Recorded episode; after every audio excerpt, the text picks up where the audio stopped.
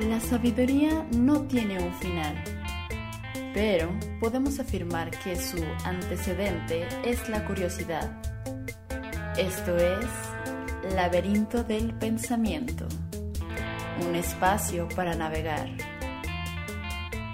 Conduce Cintia Santana. Bienvenidos al laberinto del pensamiento, les habla Cintia Santana, espero que se encuentren bien muchachos, que anden chidos, que anden con toda la actitud, porque pues así ando yo ahorita, ¿verdad?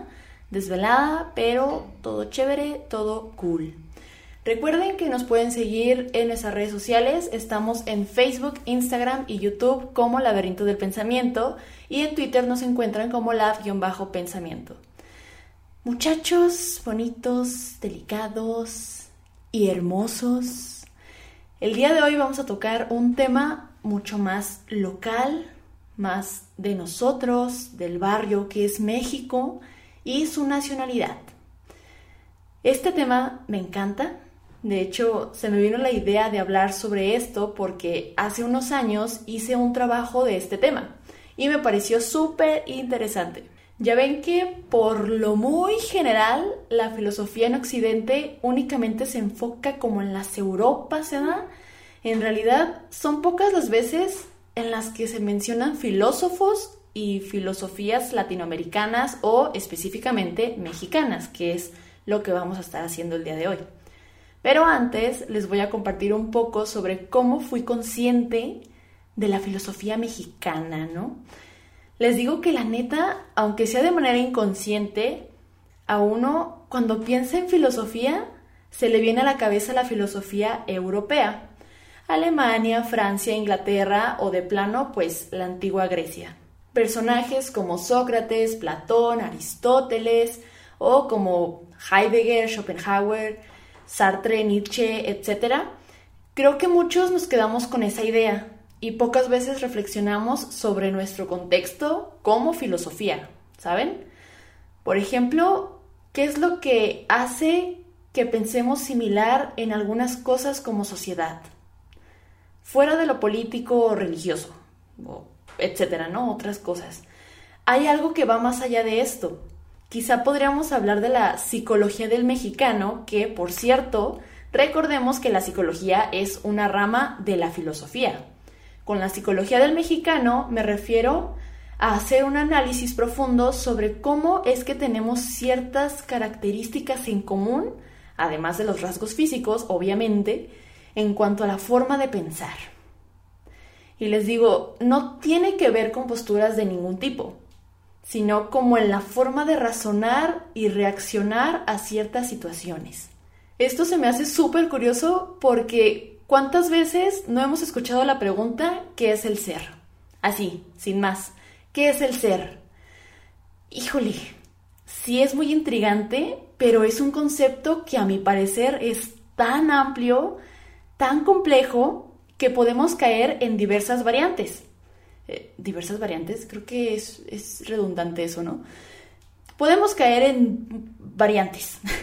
El ser qué, el o sea, se refiere a la existencia, al ser, estar, al ser humano, al ser animal, el ser vivo.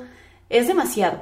Entonces, para que sea un poco más fácil la definición de un ser, unos piensan, pues depende del contexto de la persona, como su nacionalidad, por ejemplo. Pero pues, ¿qué es eso, verdad? Como que, o sea, ¿Cómo es que nacer en cierto lugar geográfico determina nuestra manera de pensar y actuar? ¿Cómo es que influye incluso en nuestra filosofía? Reflexionando sobre el tema, quizá no sería así si únicamente naciéramos en algún lugar de la Tierra y, y ya, se finí. Pero lo que pasa es que conforme vamos creciendo nos hacen saber que somos pertenecientes a una cultura que tenemos un himno nacional, que tenemos una bandera, eh, cierta música originaria de nuestro país, al fin una historia que forma nuestra identidad. O sea, nos dicen todo el tiempo que no solo pertenecemos, sino que además nos pertenece una parte del territorio que fue donde nacimos. esa parte es tuya porque pues ahí naciste, ¿no? Sin elección ni decisión y debes sentirte orgulloso de ello. Claro que toda esta parte de los territorios tiene su historia. No sé, sobre cómo fue que cada país se formó y cómo se hicieron los estados o qué sé yo. La neta ignoro esa información, ignoro esa parte de la historia, no nos vamos a centrar en eso, sino que lo que voy a hacer es compartir mis reflexiones a partir de algo más psicológico, cultural, social, del colectivo e individuo mexicano. ¿Ok? Arre. Hubo una persona a la que toda esta cuestión le pareció tan interesante que escribió un libro que se llama El perfil del hombre y la cultura en México, publicado en el año 1934. Estamos hablando desde antes de la Segunda Guerra Mundial. Esa persona fue Samuel Ramos, nacido en Michoacán en el año 1897, quien se centró en analizar la psicología y la identidad del mexicano, y para esto parte de la afirmación de que el mexicano inconscientemente, perdón, tiene un sentimiento de inferioridad. Pero antes de adentrarnos en la teoría de Samuel Ramos, tenemos que sí o sí revisar, aunque sea un poquito, a Alfred Adler, que fue un psicoterapeuta austriaco del siglo pasado, porque el sentimiento de inferioridad en el mexicano se basa completamente en la psicología del complejo de inferioridad de Adler. Entonces, lo que tomaremos de este psicólogo serán sus cuatro principios fundamentales sobre cómo se forma la personalidad. El primero es el holismo. Este quiere decir totalidad, o sea, el todo. Adler lo toma en cuenta en cuestión con el contexto, o sea, no solo se trata del individuo, sino también de su entorno. Que esto fue muy revolucionario en su contexto, porque, eh, valga la redundancia, ahorita ya como que lo tenemos muy interiorizado, ¿no? Ya como que lo lo vemos como algo implícito, pues claro, el contexto influye en el individuo, pero antes no era así. Eh, y bueno, el segundo es la unidad del estilo de vida del individuo, que se refiere a cómo es que sus experiencias y expectativas van forjando un estilo de vida propio. Por ejemplo, frases como la vida es injusta o la vida es hermosa dicen mucho sobre cómo ha vivido el individuo y el significado que se le da a esas situaciones, a, todas las situaciones que te pasen en la vida. El tercero es el interés social o sentimiento comunitario, o sea, qué tanto se siente unido o identificado por las personas que lo rodean. Y el cuarto es la importancia del comportamiento dirigido hacia una meta. Esto es fundamental, puesto que fijar una meta en la vida nos da como una guía, como un rumbo que seguir y sobre todo motivación. Por supuesto que esta meta estará influida por nuestras experiencias, valores, actitudes, personalidad, etc. Decía Adler en su libro El sentido de la vida, abro cita, no estamos determinados por nuestras experiencias, sin embargo, estamos determinados por el significado que les damos. Y cuando tomamos determinadas experiencias como la base de nuestra vida futura, estamos casi seguros de equivocarnos en cierto grado. Los significados no son determinados por las situaciones, nos determinamos a sí mismos por el significado que les damos a las situaciones. Cierro cita. En otras palabras, sí, nuestras experiencias y contexto influyen en la personalidad, pero algo muy importante es que no todos les damos el mismo significado. Por ejemplo, Imaginemos que a dos personas se les murieron sus papás de la misma manera, eh, teniendo la misma edad, quizá por alguna enfermedad. Digamos que fue durante su infancia, ¿no? Pero una de ellas se victimiza, siente que no tiene rumbo desde que se murieron sus papás, literal, vive en el pasado. Y la otra muestra fortaleza, ese suceso le, le hizo reflexionar sobre el tiempo limitado de nuestra vida, que en cualquier momento podemos estar enfermos y morir o tener un accidente y pues ahí quedas, ¿no? Entonces, mientras que a una ese suceso solo le sirvió para estarse lamentando y arrepintiéndose todo el tiempo, a la otra le sirvió para ser consciente sobre lo que quiere hacer en su vida y aprovechar el tiempo lo mejor que se pueda. Obviamente, ambas tuvieron su lapso de luto y todo, ¿eh? tampoco estamos hablando de personas que son frías. Así que, misma experiencia, distinto aprendizaje. Entonces, una vez que contextualizamos a Ramos con la teoría psicológica de Adler, en la cual pues se basa toda la teoría que va a exponer Ramos, ¿qué es lo que expone el filósofo mexicano en su obra? ¿Qué es lo que busca más que nada? Para empezar, él dice que no es la primera vez que se habla del sentimiento de inferioridad en el mexicano, pero sí es la primera vez que se va a utilizar para analizar de manera profunda qué es lo que hace que el que el mismo mexicano piense así de sí mismo, ya sea consciente o inconscientemente. Tramos parte de que es de manera inconsciente. Uno no se da cuenta de ello, pues. Además, parte de la tesis de que el sentimiento de inferioridad del mexicano surge desde la conquista, pero se manifiesta a partir de la independencia, cuando el país tiene que buscar por sí solo su identidad nacional propia.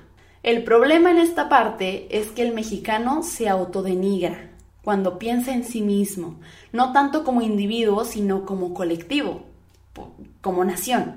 Este pensamiento suele ser de forma negativa. Y sí, es muy cierto, yo sostengo que eso sucede aún en nuestros días, pero ya vamos a profundizar en eso más adelante. Entonces, dice Ramos, al no encontrar su propia identidad, el mexicano imita al europeo, pero a la vez tiene cierto rechazo por eso mismo. Y esto lo vemos cuando en el siglo pasado un buen de filósofos mexicanos, por ejemplo, el mismo Ramos, Hugo Octavio Paz, José Vasconcelos, Antonio Caso, entre muchos otros más, en realidad comienzan a tener estas reflexiones sobre la filosofía mexicana o, el ser del mexicano gracias a que leyeron a filósofos europeos. Obviamente encontraremos similitudes o teorías que surjan de esas filosofías, pero aquí lo importante es aterrizarlo a nuestro contexto. Es como cuando se crean leyes. No podemos tener las mismas leyes que, no sé, en Alemania, porque el comportamiento es muy distinto. Les voy a contar una anécdota que me compartieron hace mucho tiempo, pero que refleja esto a la perfección. Una persona cercana a mí se fue de intercambio a Canadá y allá pues hizo amiguitos y así, ¿no? Entonces, una vez que estaba platicando con una amiga, ella le preguntó, ¿y cómo es tu casa en México? Y mi conocida le empezó a contar. Ah, pues la fachada es color naranja, tiene un jardín grande, el cancel de afuera es negro. Y en eso la chava canadiense se le queda viendo raro y le pregunta, ¿cómo que el cancel de afuera? Y le dice mi conocida, Sí, pues el cancel que está en la parte de afuera de las casas. Y la otra se quedó así de, ah, chinga, pues cuál, ah?". Y ahí fue cuando esta persona fue consciente de que en Canadá ninguna casa tiene cancel. O sea, aquí en México es muy, muy rara la casa que no tiene un cancel del lado que da a la calle. Y además las protecciones en las ventanas, incluso en la puerta principal, Parece que vivimos en una cárcel. Y esto es debido a que no confiamos en los que nos rodean, porque hay mucha inseguridad, porque muchas veces en lo primero que pensamos es qué tan segura es la colonia en la que vivo. Y luego luego queremos ponerle cancel a todo porque pues no vaya a ser que entren a la casa a robar, eh, cosa que en Canadá es muy raro que suceda, ¿verdad? Aquí tenemos contempladas muchas cosas cotidianas que nos parecen de lo más normal que en otros lugares, igual no propiamente en Europa, pero en general en otros países que pues ni en cuenta, hasta les parece raro. En fin, esa es la anécdota que les quería contar y, lo relativo que puede ser la cotidianidad de un país a otro.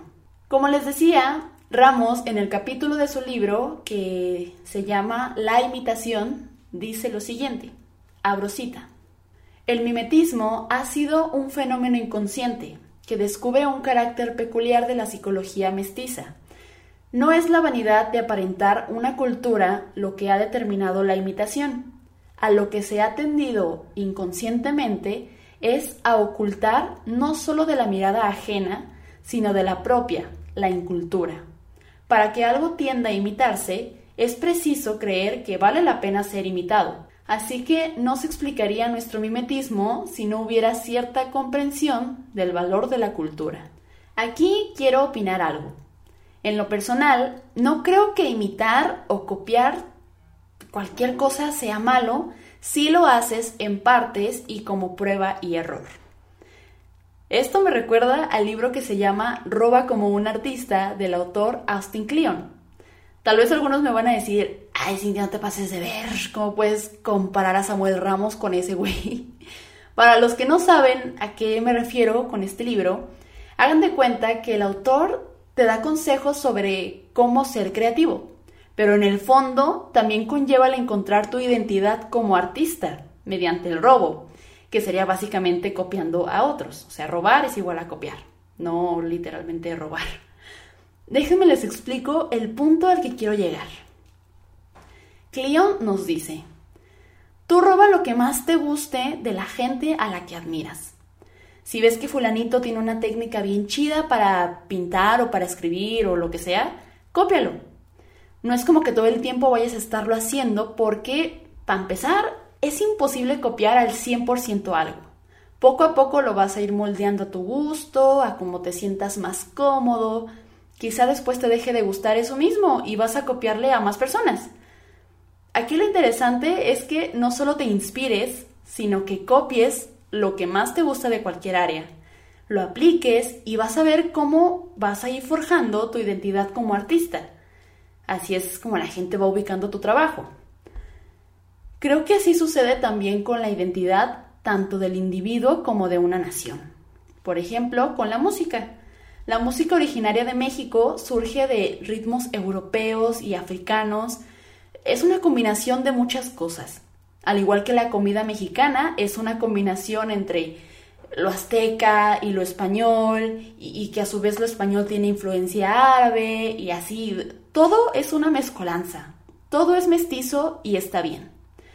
Entonces, volviendo a este rollo del sentimiento de inferioridad, eh, si ya vimos que cuando se tiene un rumbo o una meta en la vida, por más romantizado que suene esta frase, en lo personal, sí siento que nos hace un parote para definirnos como personas.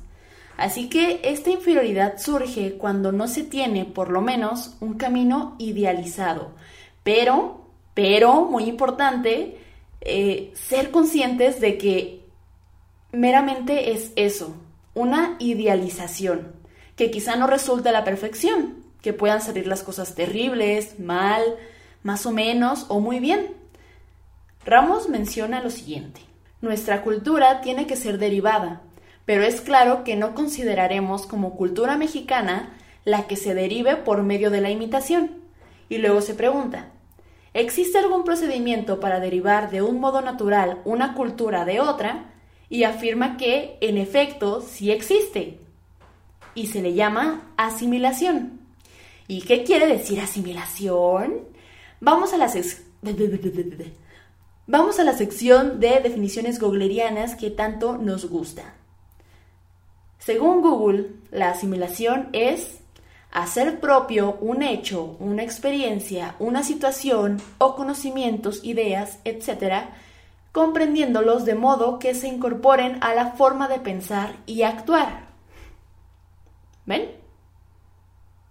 ¿Sí se dieron cuenta o no?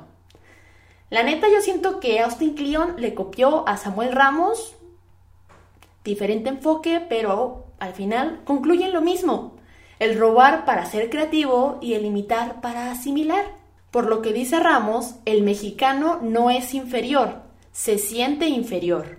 ¿Por qué? Porque sigue estancado en esa etapa de imitación. No toma lo mejor de lo otro, sino que simplemente lo imita, lo copia y hasta ahí no se halla, diría el personal. Y pues uno diría, ah, pues qué bonita historia, ¿no? El mexicano no es inferior, se siente inferior, si es cierto, pues ya hay que dejar que ese sentimiento nos, nos deje de oprimir y liberémonos de él y pues ya, nos vamos volando hacia el cielo porque pues ahí está todo lo bonito, ¿no? Del universo. ¿Sí, no? Pues no, amigos, aquí no termina esto, porque después va a llegar Octavio Paz y le va a decir a Ramos, no seas mamón, estás dejando de lado la soledad. En 1950, el mexicano ganador del Premio Nobel publica la obra El laberinto de la soledad. 16 años después de El perfil del hombre y la cultura en México. En este libro, en El laberinto de la soledad, Octavio Paz hace un análisis sobre lo mexicano, partiendo de lo particular a lo general. En el primer capítulo de este libro dice lo siguiente, abro cita. La existencia de un sentimiento de real o supuesta inferioridad frente al mundo podría explicar, parcialmente al menos, la reserva con que el mexicano se presenta ante los demás y la violencia inesperada con que las fuerzas reprimidas rompen esa máscara impasible. Pero más vasta y profunda que el sentimiento de inferioridad yace la soledad. Es imposible identificar ambas actitudes. Sentirse solo no es sentirse inferior, sino distinto. El sentimiento de soledad no es una ilusión, como a veces lo es el de inferioridad sino la expresión de un hecho real. Somos de verdad distintos y de verdad estamos solos. Cierro cita. ¿Ven? Aquí llega Paz y le dice a Ramos directamente, dude, o sea, como que sí de repente tenemos ese sentimiento de inferioridad del que tanto hablas, pero ¿qué onda con la soledad? Ese no solo es un sentimiento, es la realidad, estamos solos porque somos distintos. Y creo que uno de los miedos del mexicano es ese estar solos. Y lo cubrimos con el pretexto de hacer fiestas y reuniones con cualquier excusa. O el miedo a ese ser distintos, porque nos sentiríamos diferenciados de nuestros paisanos y por eso muchos actúan de la misma forma, sobre todo el mexicano hombre. Ahí les va por qué. En la cita que ahorita leí, habla de una máscara impasible. Pero, ¿qué quiere decir con esto? Cuando Paz habla de la máscara del mexicano, se refiere a que se cierra, que se oculta. Voy a citar otra parte que es muy importante. Dice así, abro cita. El lenguaje popular refleja hasta qué punto nos defendemos del exterior. El ideal de la hombría consiste en no rajarse nunca, los que se abren son cobardes. Para nosotros, contrariamente a lo que ocurre con otros pueblos, abrirse es una debilidad o una traición. El mexicano puede doblarse, humillarse, agacharse, pero no rajarse. Esto es permitir que el mundo exterior penetre en su intimidad. El rajado es de poco fiar. Un traidor, un hombre de dudosa fidelidad que cuenta los secretos y es incapaz de afrontar los peligros como se debe. Las mujeres son seres inferiores porque al entregarse se abren. Su inferioridad es constitucional y radica en su sexo, en su rajada, herida que jamás cicatriza. Cierro cita. ¿Qué ¿Qué tal? El propio lenguaje y por tanto la forma en cómo nos comunicamos refleja nuestras inseguridades, nuestros miedos, traumas, incluso de ahí toda esta tradición machista, que es el no llores, no te abras, eh, que es el equivalente al no te rajes. Entonces, ¿qué onda con lo de la máscara, Cintia, no? Pues todo esto es lo que tratamos de ocultar con ella. Vivimos con esta máscara sin saber que la tenemos puesta al ocultar nuestras emociones, todo lo que sentimos, al no abrirnos porque, según el mexicano, es una señal de debilidad e incluso una razón para no confiar en el otro. Y que si esta máscara se llega a quitar o a caer, los demás pueden reaccionar de manera violenta al aceptar que son distintos, que están solos y no siempre pertenecerán a ese mismo carácter que los distingue. Así lo veo yo. Aquí, al principio, cuando estaba hablando sobre Ramos, no lo mencioné, pero él también hace referencia a este personaje que, es eh, como, como el machista, como el que busca pleito, y él lo llama el pelado. ¿Cómo lo define? Él dice que es un individuo que busca la riña como un excitante para recobrar la fe en sí mismo, pero como está desprovisto de todo valor real, tiene que suplirlo como uno ficticio y descubre que su tabla de salvación está en, una, supuesta virilidad, ¿no? En, ese macho, en ese hombre fuerte y, valiente. Entonces es muy parecido a lo que plantea Octavio Paz. Pero bueno, dejando en claro esto y no olvidándonos de, Ramos Bebé. Entonces, ¿qué es esto del laberinto de la soledad? El laberinto serían las formas en las que se expresan históricamente el carácter del mexicano, y la soledad es el sentido de ese carácter. Todo esto tiene como origen la necesidad del mexicano de buscar una salida para salir de sí mismo, para protegerse, o como diría Ramos, como un mecanismo de defensa. Entonces, la máscara sería el ejercicio para representar lo que se esconde, pero a la vez lo que se exhibe. Es el resultado del reconocimiento de cómo el mexicano busca protegerse frente a cualquier adversidad. No quiere enfrentarse a sus miedos, sobre todo lo negativo que, que podría pasarle. Se esconde detrás de las fiestas, de las celebraciones, de la sonrisa. Bueno, una vez finalizando estas dos temáticas sobre Ramos y Paz, que digo, son mucho más amplias, ¿verdad? Pero vamos con el reto semanal, ahí podemos em, ampliar más estas temáticas porque hay respuestas muy interesantes, muchachos. Déjenme les comento. Que por cierto, gracias, ya están animando más a, participar, ¿verdad? Me da gusto, me da mucho gusto. Eh, qué chingón. Pues en esta ocasión preguntamos, ¿cómo definirías el ser mexicano? ¿Consideras que se tenga algún complejo de inferioridad? Eduardo López nos comenta, ser mexicano, qué complejo. Pues creo yo que ser mexicano es sinónimo de fiesta, alegría, solidaridad y sueños, aunque también va de la mano con el egoísmo, con el prefiero chingarte a que me chingues, con el que no tranza, no avanza. El mexicano puede ser de lo mejor, pero también una mierda completa. Yo no creo que tu nacionalidad te haga más o menos que otros. Es cierto que los extranjeros ven a los mexicanos como una raza dócil y sumisa, aunque la realidad es que somos muy serviciales y atentos por esta educación que tenemos desde niños de ser respetuosos con la gente. Creo que la inferioridad que puede sentir el mexicano es causa de otro mexicano con algún tipo de privilegio.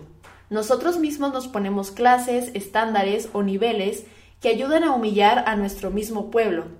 Mis reyes, ladies, lords, clases altas, whitexicans, etc. El mexicano malinchista es el peor enemigo del mexicano. Ah, pero qué bonito es México, chingado. Gracias, Lalo, por tu comentario. Y sí, en efecto, existe esta dualidad. Eh, creo que la gran mayoría de los mexicanos nos sentimos así como entre mitad y mitad. Por una parte, somos muy serviciales, atentos, solidarios, pero también tenemos esas frasecitas que, híjole, hablan mucho de nuestra pésima cultura eh, de pensar en el otro, como, como el, que, el, que dijo, el que dice Lalo, ¿no? El que no tranza, no avanza. Es como si fuera una ley de la vida. Si no haces trampa o si no te adelantas al otro, no vas a avanzar, te vas a estancar. Vemos el hacer trampa como algo que nos dará ventaja sobre el otro porque pensamos que el otro nos va a hacer lo mismo. Es un círculo vicioso y está de la chingada. Porque si tú no transas, el otro te va a transar y va a avanzar antes que tú y eh, es un asco. está horrible. Y respecto al sentimiento de inferioridad, no lo dice literalmente, pero eh, yo entiendo que está de acuerdo en que sí existe ese sentimiento, pero ya no es tanto por la imitación, como lo menciona Ramos, o, el desear ser alguien más de otra cultura, sino que es de aquí mismo, de nuestros propios paisanos, sobre todo los privilegiados, que entendemos, creo yo, que son las personas que tienen mucho dinero. Y el tener mucho dinero, pues les abre muchos privilegios, muchos beneficios sociales. Dice que nosotros mismos nos tachamos de todo, que el mi rey, que la lady, no sé qué, y que el lord no sé qué más, y que los Wexicans, etc. Y sí es cierto, sobre todo ahorita que en todo momento se puede grabar cualquier situación de la vida y, la facilidad de hacerlo público a nivel mundial incluso por medio de las redes sociales. A estas personas que por lo general se les etiqueta como Whitexicans, muchas veces se sienten superior a los demás por el simple hecho de que, pues no sé, viajan por todo el mundo y compran cosas muy caras y hablan otros idiomas. Que a ver, aquí, por cierto, este es un tema que quería tocar desde hace rato, eh, pero se me fue la onda. Entonces voy a aprovechar este comentario para meterlo. ¿ah?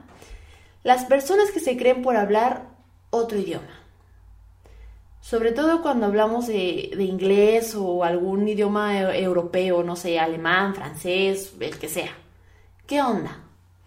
Lo menciono porque, por ejemplo, ahí les va un trauma de la infancia, ¿verdad? Que seguramente a muchos les pasó, por eso lo voy a compartir. Cuando estaba en la primaria, yo veía que a mis compañeros eh, que sabían pronunciar bien el inglés, se burlaban de ellos. Les decían cosas como, ay, como ya habla inglés, se cree la muy, muy, ¿no? O, ay, qué fresa, habla inglés. y a mí por esto me daba mucha pena hablar en inglés. O al contrario, también tuve mi, momento de sentirme superior a los demás. O sea, hablo de esto porque yo también lo llegué a sentir en, en su momento. Por el simple hecho de que ya sabía cómo decir hi, hello, o pencil, o pink, o blue. Cualquier pendejada, pues. Entonces, ¿qué pedo? ¿Se fijan cómo desde ahí le estamos dando un valor superior a ese idioma? ¿Por qué? Yo digo que una gran parte de, esto es porque nos saturan en los medios de comunicación, bueno, más bien anteriormente, ahorita también, pero como que ya somos más conscientes de esto, ¿no? Pero anteriormente en la televisión, no sé, ponían a personajes que eran los protagonistas estadounidenses, eh, y, cuando mencionaban frases o palabras en inglés, lo hacían de forma pues muy natural. Y también tomando en cuenta ese estereotipo de personaje protagonista que, que, era el popular y el que todos querían y admiraban, ya sea porque su físico se consideraba atractivo o tenía alguna habilidad con los deportes, sobre todo con los deportes, ¿no? La gente que era como habilidosa en, en el área cultural o artística era como los me, a nadie le importa. Pero si fuera, eh, perdón, si su habilidad estaba en los deportes o físicamente era atractivo, pues con eso era suficiente. Y muchas veces eran personajes, pues con rasgos estadounidenses, vaya, o sea, al estereotipo, pues, de eh, rubios y delgados y altos y así, ¿no? Eh, no sé, pudieran ser varias cosas, pues, solo por eso era alguien que se creía superior a los demás. O sea, nos quedamos con esa idea. Lo que nos lleva a lo último que dijo Lalo. El mexicano malinchista es el peor enemigo del mexicano. Y esto lo tomo en cuenta porque yo llegué a escuchar a señoras mexicanas, no sé, vecinas o así, cuando estaba chiquiringuis, que decían, ay, es que yo quería que mi hija saliera güeyita, o así, o sea, tenían como mucho apego a ese estereotipo de, persona estadounidense, no sé, como Britney Spears o algo así. Como que empezó a llegar mucho esta influencia, ¿no? Eh, pero bueno, eh, muchas gracias, Dalo, por tu comentario. Me explayé aquí un poco, ¿eh? pero de eso se trata. De eso se trata, de compartir reflexiones y, y hacer la catarsis y bla, bla, bla. Ramón Arceo nos dice lo siguiente. Quizá es un cliché, pero estoy de acuerdo con lo que Octavio Paz relata en su laberinto de la soledad. Hay diversas fases que nos convierten en seres que pertenecen a una identidad, la cual es difícil de definir, que no lo define una moda ni una fiesta. Quizá lo que ayuda a identificar es un modo de actuar, por no decir modo de ser. Tomando la idea de la dialéctica de la soledad, al pensarnos como seres solitarios, tendríamos que caer en cuenta que hay algo en los mexicanos que los hace de un mismo conjunto. Pienso que el ser mexicano está no solo en la nacionalidad, sino en identificar como un modo de pensar, sino en identificarse como un modo de pensar. Algunos autores dicen que ser mexicano nos da ciertos complejos de conquistados, y eso nos impide cierto progreso. Quizás ser mexicano es un ser que no cabe en otra parte del mundo. Muchas gracias, Ramón. Miren, justo menciona a Octavio Paz, que, por cierto, algo muy importante que no mencioné es eso. Cuando nos pensamos como seres solitarios es cuando nos hacemos conscientes de lo que pasa con nosotros mismos, de cómo nos sentimos. Pero por esa forma de ser, entramos en un estado de negación. Por eso dice Ramón que no solamente la nacionalidad nos otorga ese papel del mexicano, hay algo más profundo. Yo al principio lo definía como lo que nos une al tener ciertas similitudes al pensar o actuar, él lo define como un modo de pensar que nos identifica. Claro, porque compartimos una historia sobre todo. Compartimos lo que se nos ha, perdón, lo que se nos ha dicho sobre nosotros a pesar de no pertenecer a esos contextos antiguos. Pero que de alguna forma también eso nos da una identidad colectiva y debemos sentirnos identificados con ella. Es más como una obligación, ¿no? Y esto del complejo del conquistado, la verdad que en lo personal aún sigo viendo como residuos de esto, como lo que mencionábamos en el comentario de Lalo de sentirse superior al hablar idiomas extranjeros, por ejemplo, no al hablar náhuatl o zapoteco, no. Debe de ser uno de las Europas o Norteamérica. Y sí, no estoy poniendo en cuestión la utilidad del inglés, en lo absoluto. Ahorita ya sé que eh, se dice que es el nuevo latín, pero una cosa es hablarlo por simple gusto o por practicidad, por comunicarte con muchas más personas, y, otra muy distinta es creerse superior por saber hablarlo. Entonces, como dice Ramón, ese complejo de conquistados que yo lo identificaría como el sentimiento de inferioridad, que según Ramos, de ahí, de ahí mismo surge, es lo que nos impide progresar. Y ya ahora de verdad tener esa identidad y a partir de ahí avanzar. No por medio del transar, sino de esa identidad que hemos forjado por nosotros mismos. Aquí también un problema que identifico es que, como mencionamos en el capítulo sobre el individualismo de Lipovetsky, es precisamente eso. Por una parte, qué chido, ya hay más libertad respecto al individuo, tú sé quien quieras, sé feliz y qué chingón, pero por otra, irónicamente, estamos dejando de lado esa colectividad. Así que creo que esa identidad colectiva se está poco a poco quebrando. Es es muy complejo esto. Kevin Kane nos dice que el ser mexicano es haber nacido en territorio mexicano. No creo que deba de haber complejo de inferioridad. Gracias, Kevin. Pues miren, para él el ser mexicano únicamente es haber nacido en territorio pues mexicano, sin más. Eh, que pues sí, de manera estricta y fríamente, pues es eso, ¿no? Y sobre el complejo de inferioridad, pues tampoco. Al parecer no, em, no cree que deba haber... A ver, espérense. Es que aquí una cosa es que no creas que deba haber y otra cosa es que haya o no haya un complejo de inferioridad. No sé, esta respuesta me gustó mucho porque es como verlo desde una perspectiva impasible, como fríamente, ¿no? Pues ¿Qué te hace ser mexicano? ¿Qué te hace ser francés? ¿Qué te hace ser alemán? Pues nacer, nacer en ese territorio. O sea, es como una visión meramente geográfica y, listo, ¿no? Pero eh, es muy interesante, es muy interesante que, porque es la única persona que, que no, no toma en cuenta como esta psicología o este aspecto social y pues está chido, ¿no? Gracias, Kevin.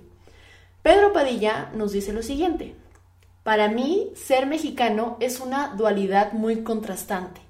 Desde mi punto de vista está el mexicano noble, bondadoso, alegre y cooperativo, pero también está el mexicano irrespetuoso, agresivo y egoísta.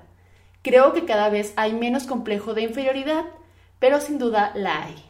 Tal vez porque desde la llegada de los españoles fue así, impresionándose fácilmente con los de fuera y los artefactos de los mismos. Gracias Pedro por tu respuesta.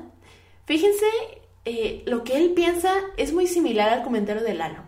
Toma en cuenta esta dualidad del mexicano bondadoso y alegre, pero también agresivo y egoísta. Afirma también que existe el complejo de inferioridad, pero en menor medida, y menciona a la conquista como el origen de este, justo como lo dice Samuel Ramos. Algo que me parece muy interesante es esto que dice al final, impresionándose fácilmente con los de fuera y los artefactos de los mismos. Que bueno, acá en la conquista pues fue una conquista, ¿no?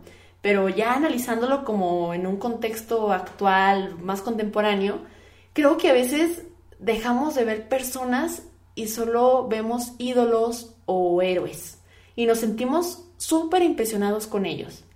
Siento que eso le sucede mucho al mexicano, el sorprenderse fácilmente y además envidiar los artefactos o nuevas tecnologías de otros lugares, que también en parte puede ser por el malinchismo. Y también ahí influyen cosas como que, no sé, en México no se apoya de la misma manera que, en las Europas, ¿verdad? Eh, a, lo científico, a lo tecnológico. Eh, ahí también influyen otros factores, pero eh, hay que tomar en cuenta que también muchas veces nos guiamos por ese rumbo del malinchismo, ¿no? Por el hecho de que venga de otro lugar, ya es como, wow, es de gran calidad. Incluso esto ha sido una gran estrategia de venta, cuando te dicen cosas como, ah, pues tal ropa o, X cosa viene de tal país europeo. Uy, y ya pensamos que es lo mejor de lo mejor, ¿no? Que ya somos bien fashion. Habrá gente que piense así, ¿no? No lo dudo en absoluto. Y bueno, ya ni hablar del sueño americano. Pero... En la época de Ramos y Paz estaba en pleno auge todo esto. Eh, todos querían ir allá a los United porque pues era la tierra de las oportunidades y todo ese rollo, ya saben. Por esto, eh, Paz y Ramos siento que toman mucho en cuenta esta cuestión de, del extranjero, ¿no? y lo que parte para la identidad del mexicano. Y Octavio Octavio Paz, cuando comienza su libro del laberinto de la soledad, narra su vivencia allá, allá en los United, ¿no? Con los pachucos y todo esto, eh, que dice que son personas que no se mezclan, o sea, están entre lo mexicano y lo estadounidense y, el folclore y bueno. Es muy interesante la forma en cómo Paz lo aborda porque habla desde su misma experiencia, no tanto como en tercera persona como lo hace Ramos que también es muy, muy padre, ¿no? A mí ambos me gustan mucho. Y bueno, Gabriel Ramos nos comenta lo siguiente. Ya lo decía Paz, la rajada, la chingada, nuestro complejo a ser ultrajados, de abrirnos y que nos roben o lastimen. Gracias, Gabriel. Gabriel, perdón. Pues justo, eh, al parecer también está de acuerdo con Octavio Paz con esta máscara que usa inconscientemente para ocultar sus penas y miedos, porque pues no vaya a verse débil o afeminado incluso, ¿no? Que esto era de lo peor que le podía pasar a un hombre varonil, macho y fuerte. Pero, miren, en conclusión, es un tema que en verdad da para mucho más. Si, si le sigo, podemos caer en un bucle, en, en un loop, le llaman, un infinito, eh, porque, como decía Octavio Paz, nuevas circunstancias generan nuevas reacciones, lo que nos lleva a la nueva circunstancia que es la tecnología, las redes sociales y nuevas reacciones que es el cómo se manifiesta lo peor y a la vez lo mejor del ser humano en general mediante estas. Continuamente estamos exponiendo lo que queremos que los demás sepan de nosotros y en ese procedimiento reflejamos un chingo de cosas.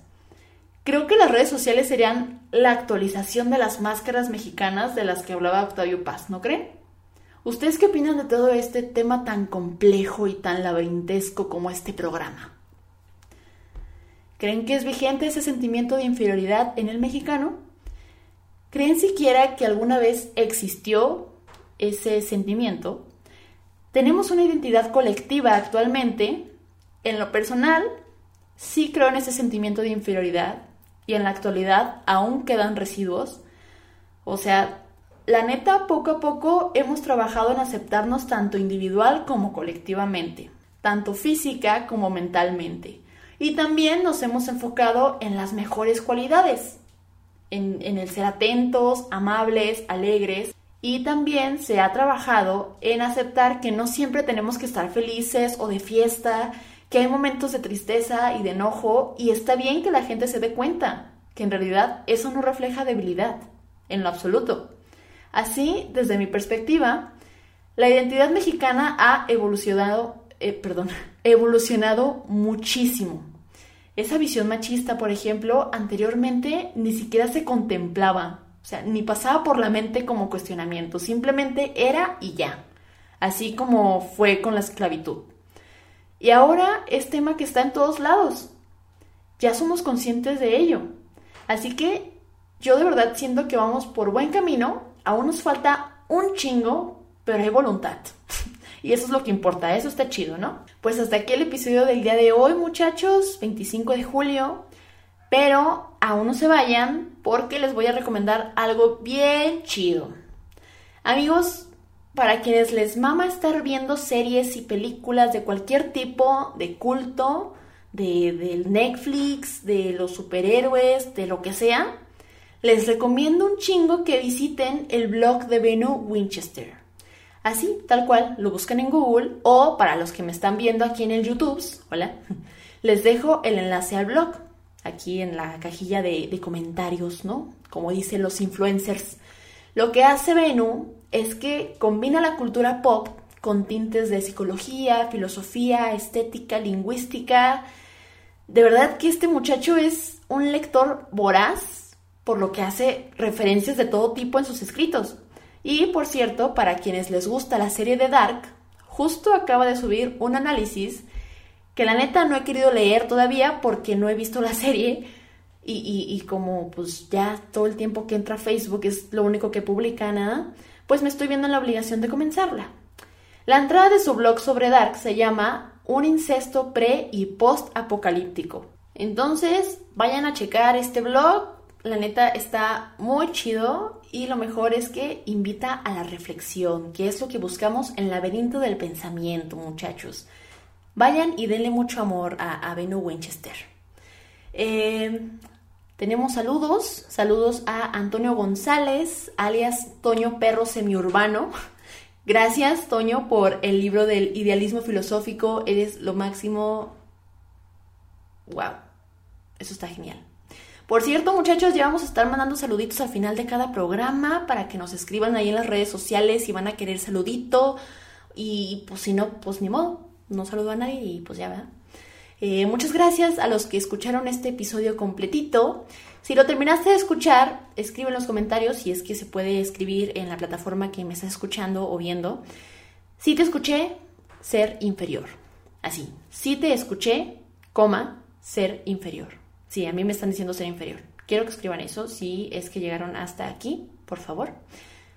Eh, espero que les haya gustado mucho este episodio. Ya saben que si quieren que hable de algún tema en específico, Háganmelo saber por nuestras redes sociales. Estamos en Facebook, Instagram y YouTube como Laberinto del Pensamiento. Y en Twitter nos pueden encontrar como lab-pensamiento.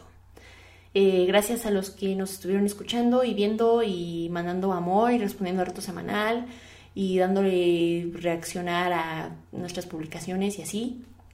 Eh, gracias. Y pues nos vemos la próxima semana. Bye.